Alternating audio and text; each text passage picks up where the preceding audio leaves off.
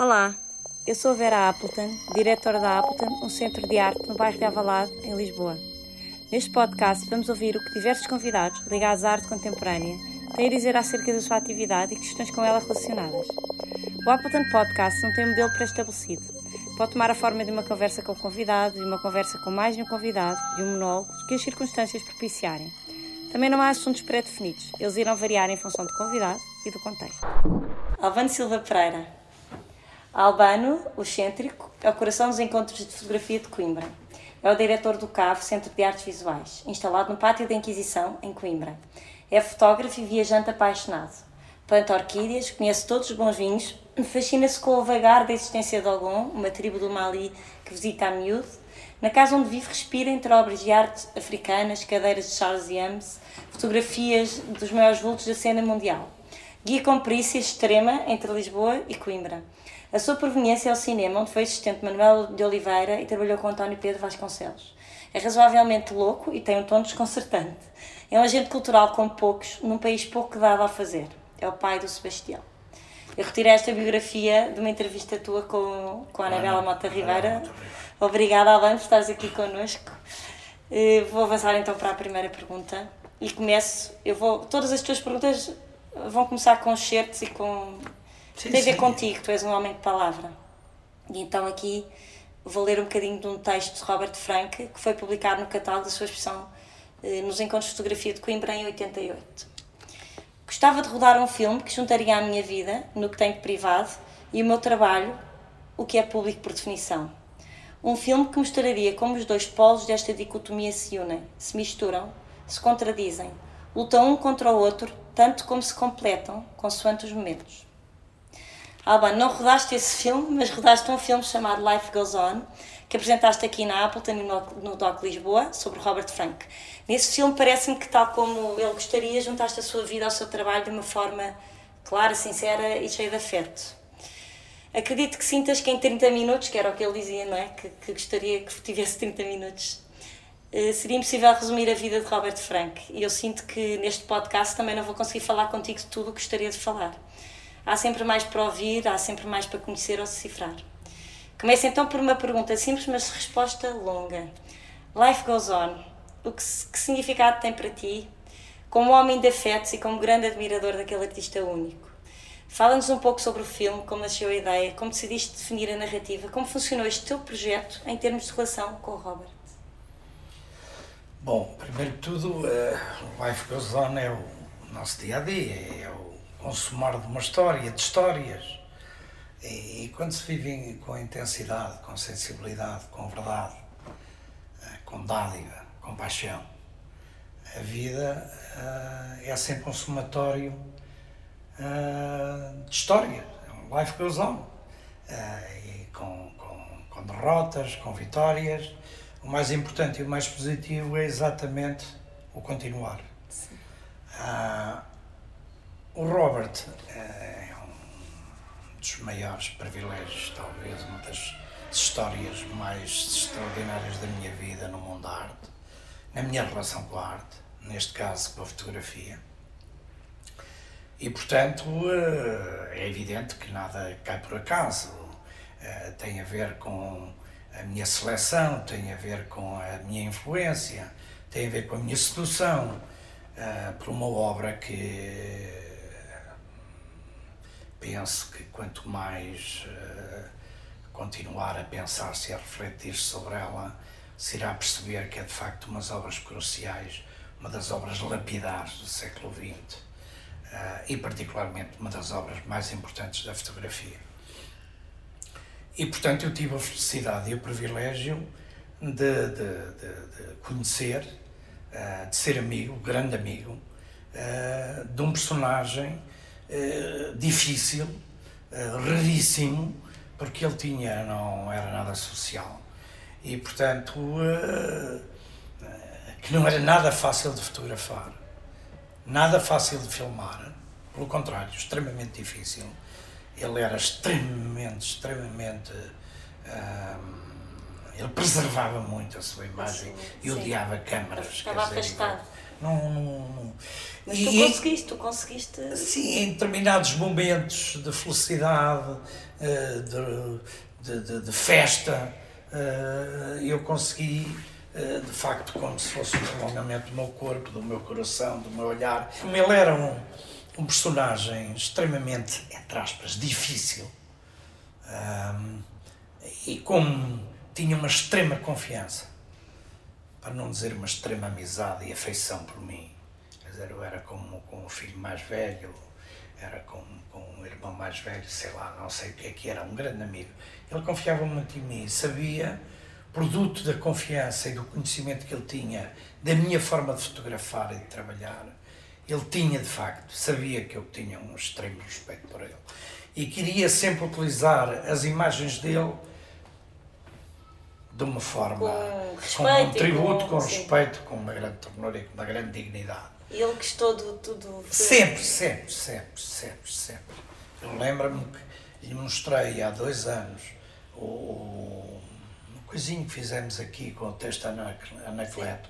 Ele teve a lê-lo toda a tarde. Não digo toda a tarde, mas durante muitas horas. Impressionado com a, com a elegância, com a simplicidade eh, ele era um homem muito ligado à, à simplicidade e ao, e ao sentimento, quer dizer, e, e, de facto a estética para ele, tu já que falas na ética e na estética... Isso vai mais à frente. É, sim, mas não, a estética para ele tinha sempre uma base, tinha sempre um esqueleto, uma estrutura, uma dimensão, quer dizer, humana.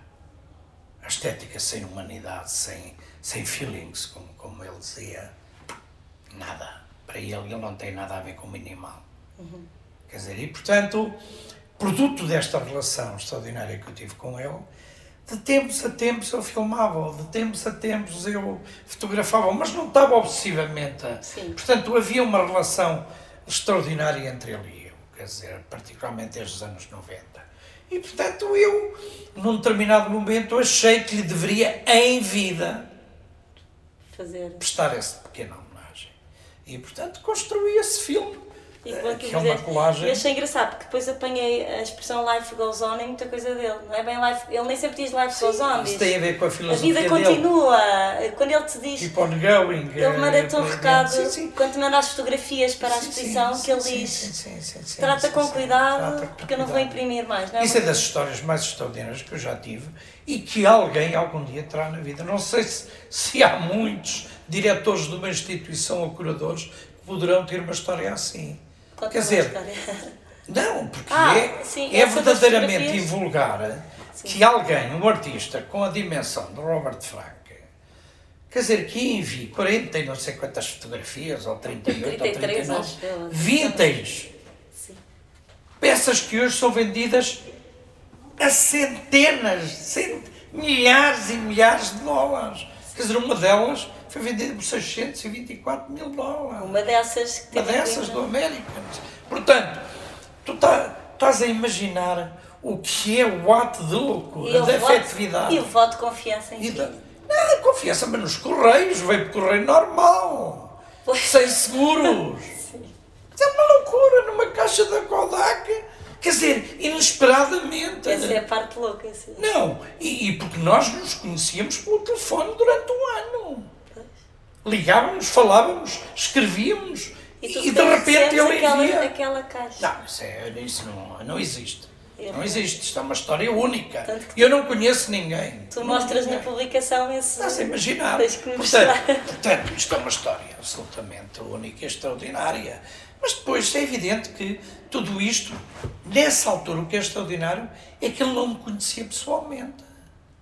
Aliás, ele diz na carta: epá, e o sounds good. Quer dizer, sim, sim. nem sei porque é que faço isto, mas. Cuida bem delas.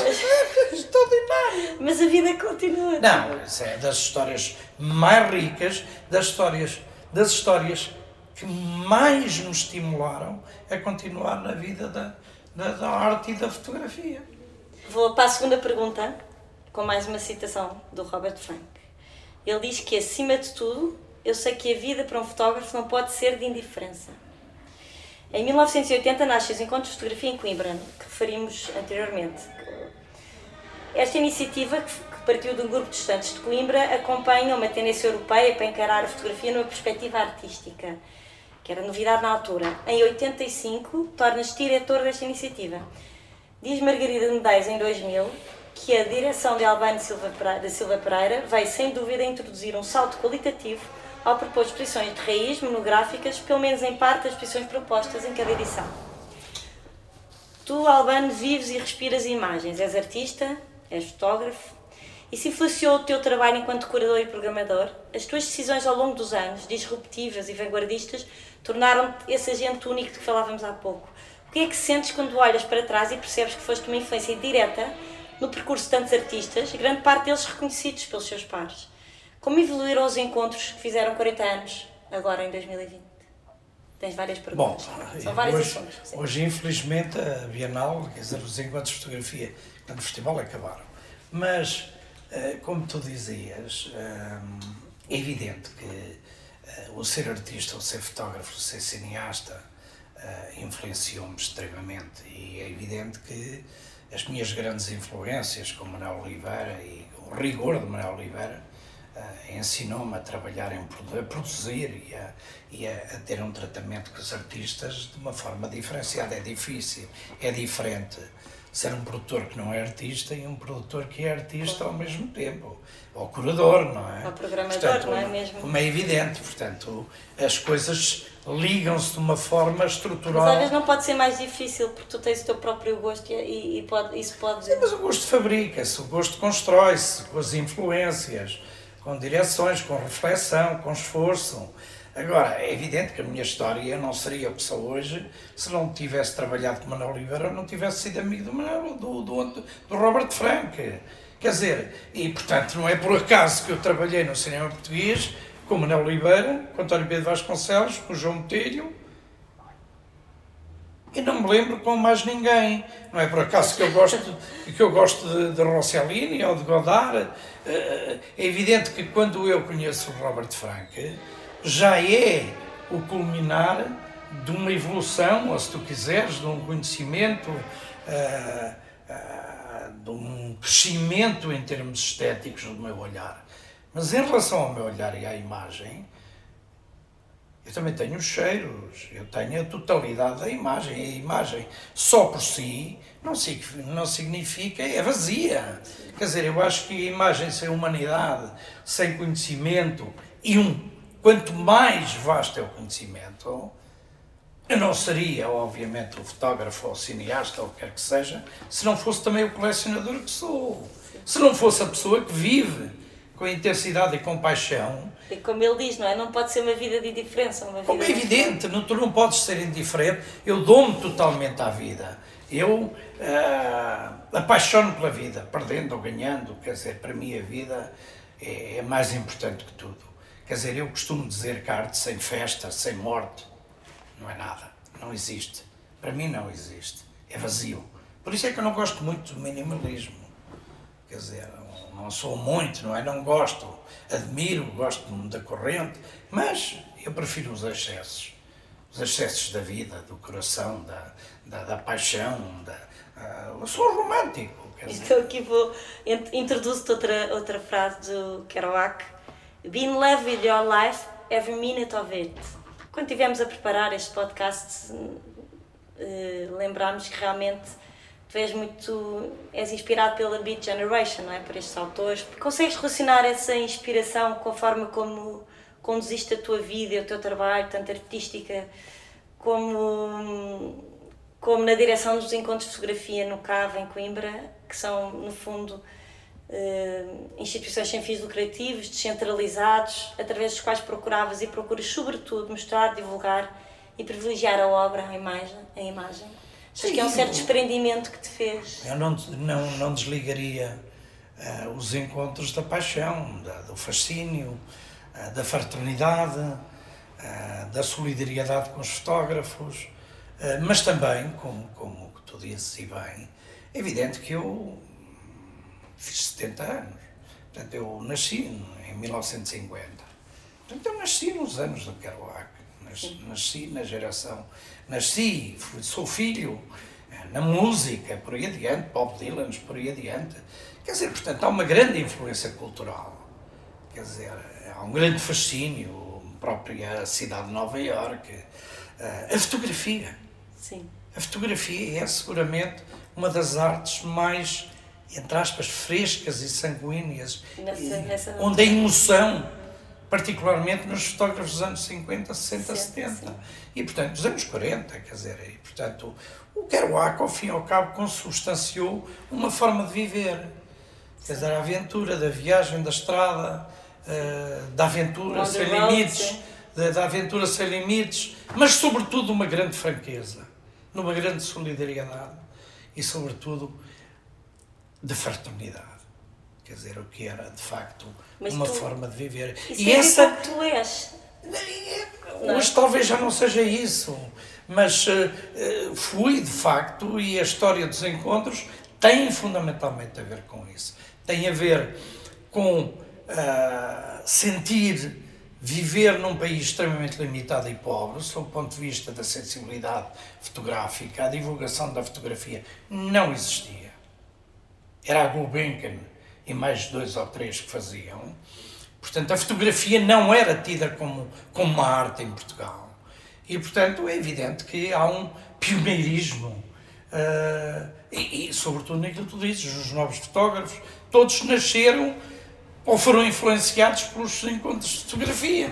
E isso é um grande prazer, isso é um grande gozo. Mas eu nunca, nunca, ainda hoje, eu gosto muito do experimentalismo. Eu gosto muito ah, dos ensa- do, do, do caráter ensaísta na imagem e na criatividade na arte. E, portanto, é evidente que essa componente vê-se nos encontros de fotografia.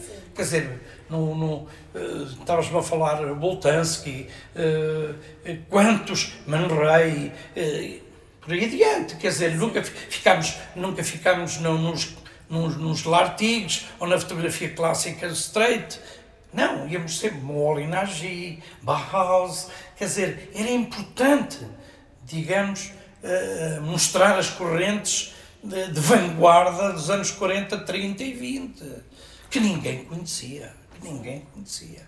Eh, Augusto Sander e por aí adiante. Portanto, era produto de uma reflexão atenta da história da fotografia. Quer dizer, e, e sobretudo, adequá-la a uma situação cultural, a uma paisagem cultural que havia no país. Sim. Ninguém conhecia. Quem conhecia Lartigue? Conhecia o Cartier-Bresson. Lartigue, não. Uh, Sanders, ninguém conhecia. Quer dizer, e portanto, dar, uh, estimular o diálogo com os novos fotógrafos portugueses e com as obras importantes de artistas portugueses que utilizavam a fotografia como registro fotográfico. Ernesto Souza. Sim. Helena de Almeida, Julião Sarmento, por aí. Fizemos Tantos, tudo. Sim, Tudo. vocês fizeram tudo. Tudo. A pessoa quando vê, vê, quando Tudo, vê. tudo. Infelizmente hoje, eu digo isto, agora, se eu fosse temerário, se fosse comerciante, se fosse esperto, nunca tinha arriscado nem nunca tinha feito aquilo que fiz. Porque não havia condições financeiras para o fazer. Se fosse um, um diretor, um gestor realista, nunca tinha avançado. Para, não, isso nunca tinha Mas eu acho avançado. que há muitos projetos que, que- que acontecem porque a pessoa Minha não querida, é realista. fizemos aqui três iguais, quer dizer, Exato. de uma forma diferente, só que aqui tens uma estrutura com Sim, dignidade, com, sim, com com dignidade. suporte, mas mais do que isso é a afetividade, Sim, a educação, o respeito pela arte, pelo, pelo artista que tu tens e que, e também que vocês, vocês têm. Senão eu não estava aqui, o que é que ganhava com isso? Vou-te ler então uma frase de Albert Camus. The only way to deal with an free world is to become so absolutely free that your very existence is an act of rebellion. Esta frase tem tudo a ver contigo. É um paradoxo, mas essa, essa, essa relação de, de olhar para a realidade, a realidade impossível e lutar por ela, e isso é, ao fim e ao cabo, o lema de muita gente que, eh, que tem o sonho como, como, como uma forma de viver. É evidente que não são, não são irrealistas, não são irresponsáveis, mas há uma luta contínua, um confronto, Sim. digamos, intelectual e físico, eh, de conseguir realizar os nossos sonhos e aquilo que parece aparentemente impossível. Porque se tu, à partida, olhares, tiveres uma visão da vida e dos projetos e que eles são absolutamente irrealizáveis, se não lutares por eles, se não os tentar realizar, se não tentares, isto é como a materialização de um sonho. Sim. E portanto, essa gestão é talvez das coisas mais importantes uh, das pessoas no, no, no, dia a dia. Porque há aqueles que baixam os braços, não é? Sim. O Camus é talvez para mim um dos autores mais importantes na minha vida, porque obviamente deu-me sustentação deu-me sustentação uh, cultural, ideológica, uh, deu-me uma filosofia uh, em relação aos momentos difíceis da vida, à, à, sobretudo à tragédia. Quer dizer, e o Camus é talvez. Juntar Camus e, e, e Kerouac é talvez. E depois com a ironia do, do, do Bukowski, que eu, acho, que eu acho que é um provocador. Que a provocação tem, tem, tem, tem todo um sentido no, nos dias, não, não, nos dias de hoje. E, e tu também és um provocador. Não, eu gosto de provocar, palhaço provocador. Mas é, é, muito interessante a tua constância num diário fotográfico que nós vemos no Instagram, estávamos a falar sobre isso, e poder acompanhar o teu deslumbramento diário perante essas imagens. As tais imagens, como refere Kerouac na introdução no The Americans, nos absorvem na surpresa do real, que não é descritível, e que se torna nessa captura, captura crua do que é o que é. Num poema desconcertante, o confronto humano com a vida sem constrangimentos ou camuflagem. No entanto, há quem tenha essa capacidade de ver e poucos conseguem ouvir antes de ver e disparar. É o teu caso e os fotógrafos que admiras? Eu, como te disse, hum, o ser artista obriga, na minha humildade, na, na minha, na, minha, na minha realidade, eh, enquanto artista, fotógrafo, cineasta, orador, tem a ver com a forma como bebes a vida. Quer dizer, como cheiras, como comes uh, e como observas, como contemplas. O estado da contemplação é talvez o estado mais, mais extraordinário e supremo da vida. Uh, o Instagram, é para mim, ainda bem que falas nisso, porque é interessante o Instagram para mim é das coisas mais tortuosas que eu há, há dois anos. Eu sou muito recente no Instagram. Mas há dois anos para cá uh, tem sido das, das posições talvez de maior confronto intelectual e ético comigo. Porque acho o Instagram é uma merda. 99,999% é show-off e selfies de merda. Uh, nem sequer aprenderam com os self-portrait da fotografia clássica mundial, uh, pura e simplesmente querem se mostrar. Querem mostrar mais do que se mostrar, querem exibir o seu exposto sol, a sua, os seus namorados, a ostentação da materialidade e da viagem. É uma coisa abominável. É um retrato verdadeiramente fiel do que é a sociedade ou do que é uma grande parte da sociedade hoje. Eu não, não tenho nada com franqueza, sou um miserável, mas de facto não tenho, nem capacidade económica tenho para essa ostentação. Portanto, aquilo que eu faço no Instagram, depois, é evidente que eh, é importante dizê-lo, o Instagram é talvez um dos veículos mais terríveis, e como te digo, eu, a posição coerente e radical era não entrar no Instagram. Era sair de lá depois de ter sido bloqueado a primeira vez, ter sido expoliado de todo o meu trabalho porque aquilo que eu faço é, no Instagram é ser curador, como se fosse na minha instituição, e ser fotógrafo, ser artista, e, e é um ato de ternura e de criatividade. Eu utilizo o Instagram como um ensaio, porque o Instagram tem muito dinheiro, tem muita gente a trabalhar na investigação e tem as ferramentas todas para arquivos, para arquivar. Eu trabalho com arquivos e trabalho com a criação da imagem. Ora, o Instagram nisso top. Top. Quer dizer, tu tens de ter uh, toda, todo um arsenal tecnológico, digital, que não tens capacidade. O Instagram tem isso tudo. Agora, tem uma coisa abominável, violenta, cruel, que é censura.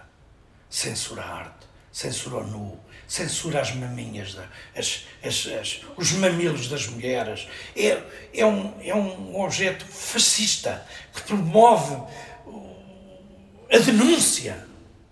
As pessoas não leem os termos do acordo. Leiam os termos dos acordos e vão ver verdadeiramente o que é que é o Instagram. O Instagram é a cabecinha do Zuckerberg, é um mor, mormon que só vê dinheiro. Quer dizer, onde se passa o contrabando todo de produtos da Louis Vuitton, da Rolex, tudo falso, vindo da China. Sim, completamente. Que era dinheiro, mais nada. Dinheiro, dinheiro, cifrão. Isso, e a seguir, moralismo. moralismo. É Portanto, é talvez uma área, mas ainda bem que falas sobre isso porque eu estou prestes a sair do Instagram outra vez pela segunda vez e a ser excomungado. Porquê?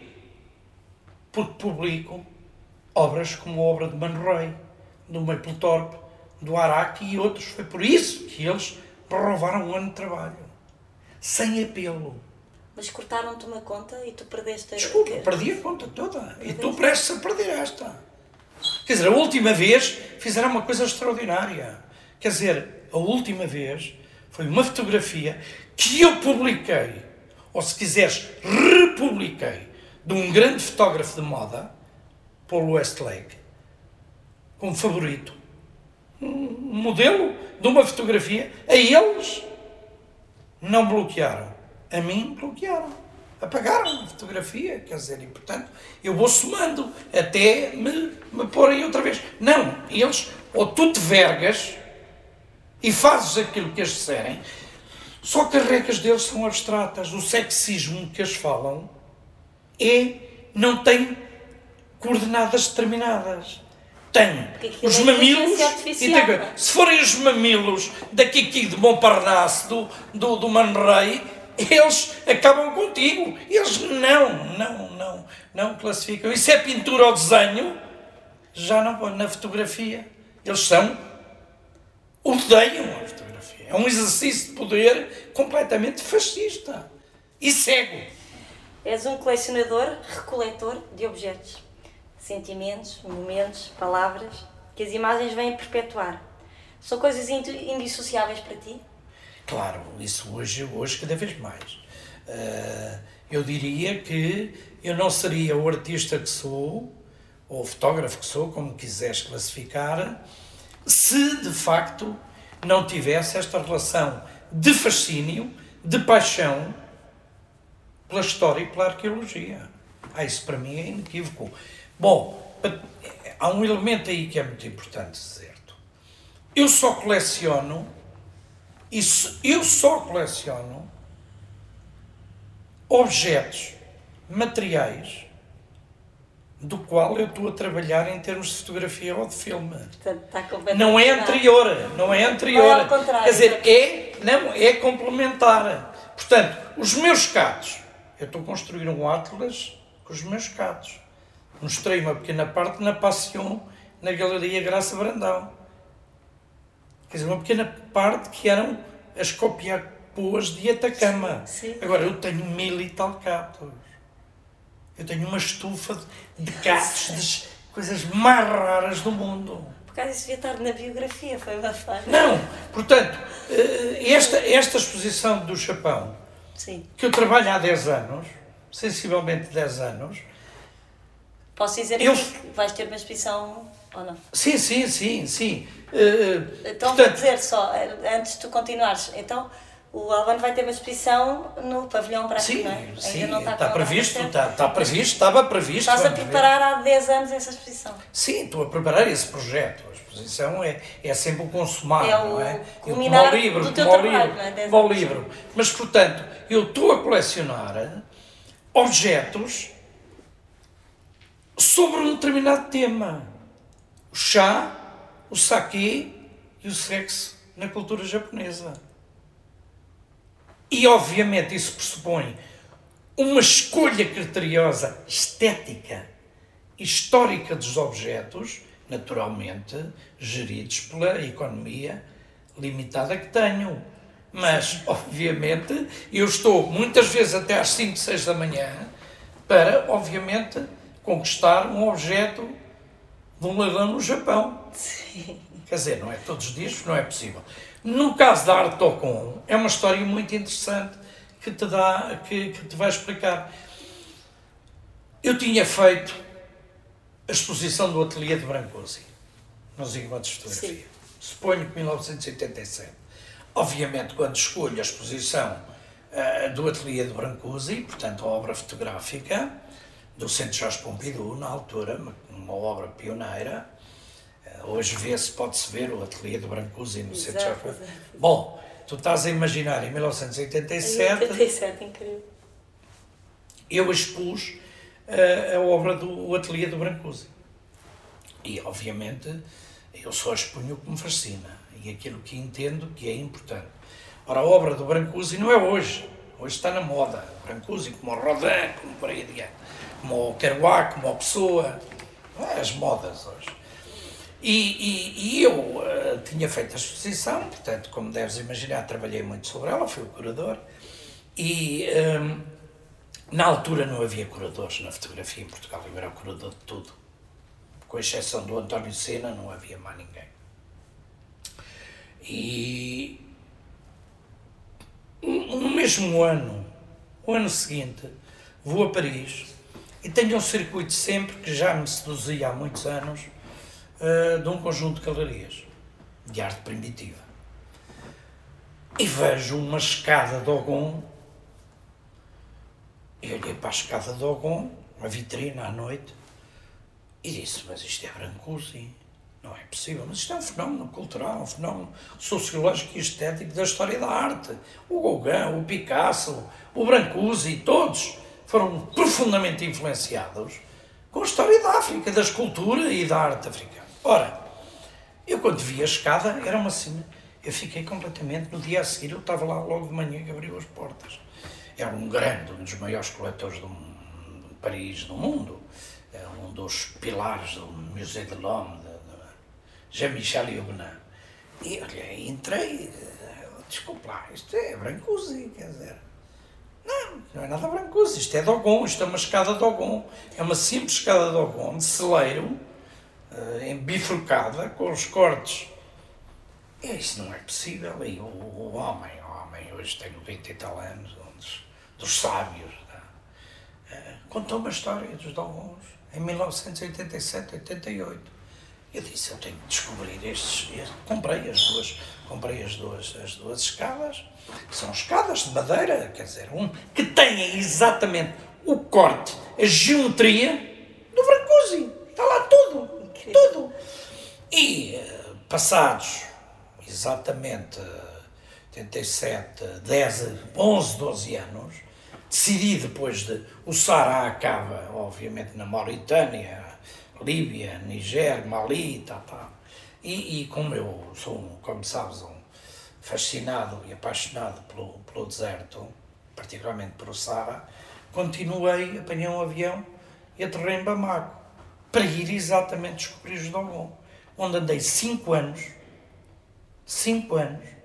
Primeiro, nunca fotografei nos primeiros três, quatro anos, nunca filmei, nunca, nunca câmaras, nada.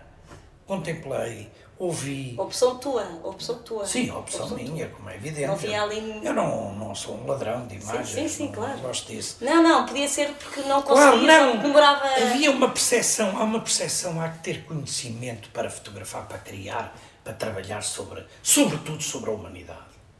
Quer dizer, e, e, de facto eu li muito, conheci muito, li os grandes, os grandes etnólogos franceses da, do Planalto Bandiagara, eh, Michel Henry, li tudo.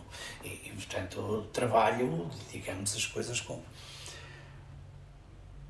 Quando descobri a escultura, primeiro, nesse trabalho de investigação à volta do, da civilização de Ogon, descobri um texto extraordinário do Richard Serra descobri um texto extraordinário do, do, do Baselitz. O Sérgio Baselitz tem dois textos extraordinários sobre os Dogon, sobre a escultura Dogon. Eles entendem que os Dogons são o máximo. Tu se vias as minhas esculturas de Dogon, eu um dia hei de fazer uma grande exposição com, com essa, com, especificamente sobre esse fascínio. E um filme que eu estou a acabar, não é só o Life Goes On, estou a acabar um filme que fiz entre 98 e 2005, particularmente em 2005. Foi o mas tu foste ano. continuando a visitá-los. Não, acabou em 2005, porque a guerra. Não, mas. uh, uh, Continuei todos os anos. durante 5 anos. Todos os anos, todos os anos anos ia. lá? Todos os anos, 10 dias, 8 dias, 7 dias, em silêncio. quer dizer, Bom, aquilo é uma história extraordinária, é uma geografia absolutamente. O Planalto de Bandiagara é o nascimento de uma civilização poderosíssima em África, percebes? Supõe-se que os Dogons. Eu vou-te contar uma pequena história, primeiro vou acabar aquela que te estava a contar. Tu se vias Interrompi. a escultura em ferro dos Dogons e se conheceres a escultura do Giacometti, Já comenta, sim. Epá, quer dizer, tu dizes, como é, como é que é possível? É que para eles aquilo não era o exercício da arte. Era um exercício de sobrevivência, alguma magia. Eles não tinham, não havia, não havia o, o ato criativo de artístico, Sim. digamos, da sociedade. Não, aquilo eram atos funcionais de sobrevivência. Serviam como objetos para agricultura, para, eh, para as boas colheitas, para isto, para aquilo. Bom, eram sobretudo objetos que eu diria de magia e de sobrevivência. E quase, Eles eram um povo animista. É? Quer dizer, Eu vou-te contar uma história dos Dogons, que é das histórias mais extraordinárias que eu conheço. A que ninguém até hoje conseguiu explicar.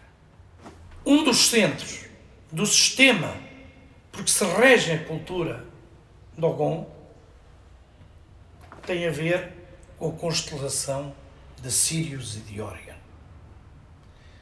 Ora, sabe-se que sem qualquer instrumento óptico tu não consegues conhecer a constelação de Orion e de Sirius. Como é que eles descobriram a constelação há mil anos, 900, 800, 700? É um enigma. Onde a NASA, onde, onde várias. E é um dos centros, um dos polos é, essenciais da vivência dos Dogons. Bom, portanto, tu imaginarás que é preciso uma sabedoria absolutamente extraordinária. Quer dizer, de facto é um povo ah, com uma criatividade, uma capacidade. Supõe-se que estes desceram do Egito, pelo Sara, e estabeleceram-se no Planalto de Mandiaga- Bandiagara. E, portanto, quando tu olhas para os objetos artísticos, artísticos entre aspas, Para não nós, é? não é? Quer dizer, os objetos de utilidade na agricultura, nos campos de ferro, as escadas de alguns, Sim. as escadas para o celeiro. São A escada, a escada é uma coisa simples, simplicíssima, um tronco com cortes, assim. Que é o brancozinho, Sim. com dois bifurcada para não oscilar, Sim. onde estes cabam os cere- cereais no teto do- dos celeiros. O centro da África, o centro da vida, o centro da sobrevivência é o celeiro. E, portanto, o único espaço, entre aspas, criativo, artístico, dos Dogons era o celeiro. Era a escada, a porta e depois os objetos com que eles povoavam, digamos, uma religiosidade. Quer dizer, animistas. Portanto, quando tu olhas para uma coleção como eu tenho, e, obviamente escolhida criteriosamente, dentro das possibilidades económicas que tinha, ficava a dever anos. Hoje é Michel Huguenin, ficava fascinado por peças extraordinárias. Portanto, essas peças. Agora, eu fotografo, eu filmo. Como te disse, estou a acabar um filme de praticamente duas horas desta viagem. Que Quero ver esse filme. É? Um dia disseste, quando foste visitar uma exposição, hum, saíste e disseste que preferias não falar sobre o que tinhas visto, porque não gostavas. Era a antítese da utilização de uma máquina fotográfica porque pressupões que antes da estética está a ética. Claro, acho o homem muito antes da máquina fotográfica. Exatamente. E naquela exposição o drama é a sede e a fome. E numa fotografia vês uma criança... É tragédia, punha o- desculpa, é tragédia. Vês uma criança que punha o ouvido encostado à mangueira onde passava água. E disseste, estou convencido que não fazia a boa fotografia. A fotografia plasticamente perfeita em termos de luz de preto e branco. Furava a mangueira em vez de ter tirado a fotografia. É evidente. A fotografia rouba a alma ou a fotografia revela a alma? A fotografia revela muito o que é, que é o olhar, porque antes da, antes da máquina fotográfica há o homem, não é? E, portanto, há o homem caçador, há o homem voyeur, há o homem... Dizer, a fotografia exprime naturalmente de uma forma claríssima o que é filosofia, o que é ética do homem que está atrás da câmara. Inequivocamente. Um indivíduo. Para isso é que a estética fotográfica eh, é extremamente rigorosa. É, é uma questão de saber ver. Quer dizer, utilizar uma teleobjetiva para fotografar pessoas a 100 metros ou 200 metros. Quer dizer, o que é que se demonstra? Demonstra roubo, eh, usurpação, uh, voyeur, perversidade. Quer dizer, qual é a relação do fotógrafo com o objeto? Nenhuma. É um ladrão. Sim. Quer dizer, isso a mim não me interessa. Eu nunca tive telas objetivas na vida. Tudo o que sejam óticas a mais de 3 metros, eu não fotografo ninguém, a não ser, obviamente, uma paisagem. E mesmo se é uma paisagem, eu espero pela luz, espero por não sei quê. Não, pá, teleobjetivas, zooms, essas coisas. Isso é uma, é. É tecnologia, é comercial, digamos. da- É como as selfies da- do Instagram, quer dizer, os, te- os telemóveis. Agora, é preciso uma ética, e é preciso uma sensibilidade, é preciso uma reflexão sobre as capacidades tecnológicas da câmara, seja ela um, um, um, Um um telefone, um iPhone, ou sei lá o que é que é, uma câmara. Quer dizer, isto é mesmo assim. O que é que, qual é a diferença entre uma câmara com uma tele e uma espingarda ou uma carabina com mira telescópica? Nenhuma. Alban, acho que acabamos muito bem assim. Obrigada por teres vindo. Obrigada. Não, obrigado eu. Quer dizer, é sempre um prazer É um estar prazer. a conversar com duas senhoras, Obrigada. ainda por cima amigas.